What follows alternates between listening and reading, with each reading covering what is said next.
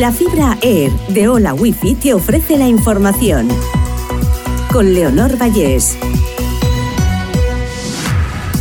Repasamos las noticias más destacadas de este jueves 9 de marzo. Estados Unidos estima que Rusia tardará años en recuperarse de sus pérdidas en Ucrania. Aumentarán su dependencia de sus capacidades de disuasión nuclear y su presencia en el espacio y en Internet, según la inteligencia estadounidense.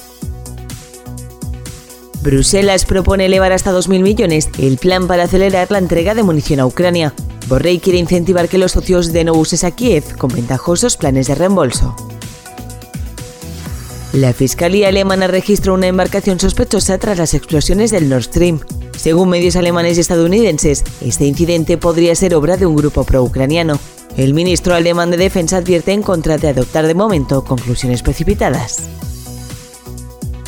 La luz cae un 25% este jueves hasta 73,59 euros el megavatio hora, su precio más bajo desde finales de enero. La luz será más barata de 4 o 5 de la tarde con 14 euros y registra su precio más caro de 8 o 9 de la mañana con un máximo de 121 euros. El gobierno prevé elevar al 3% el tope a los alquileres en 2024. La medida se acuerda para un año y a partir de 2025 se aplicará un nuevo índice que los socialistas negocian con sus aliados. Cambio drástico de tiempo. España se asoma a un verano en pleno marzo con temperaturas de hasta 30 grados. Ciudades como Valencia o Murcia podrían superar esos 30 grados. Las temperaturas se mantendrán altas hasta la próxima semana, según la Agencia Estatal de Meteorología.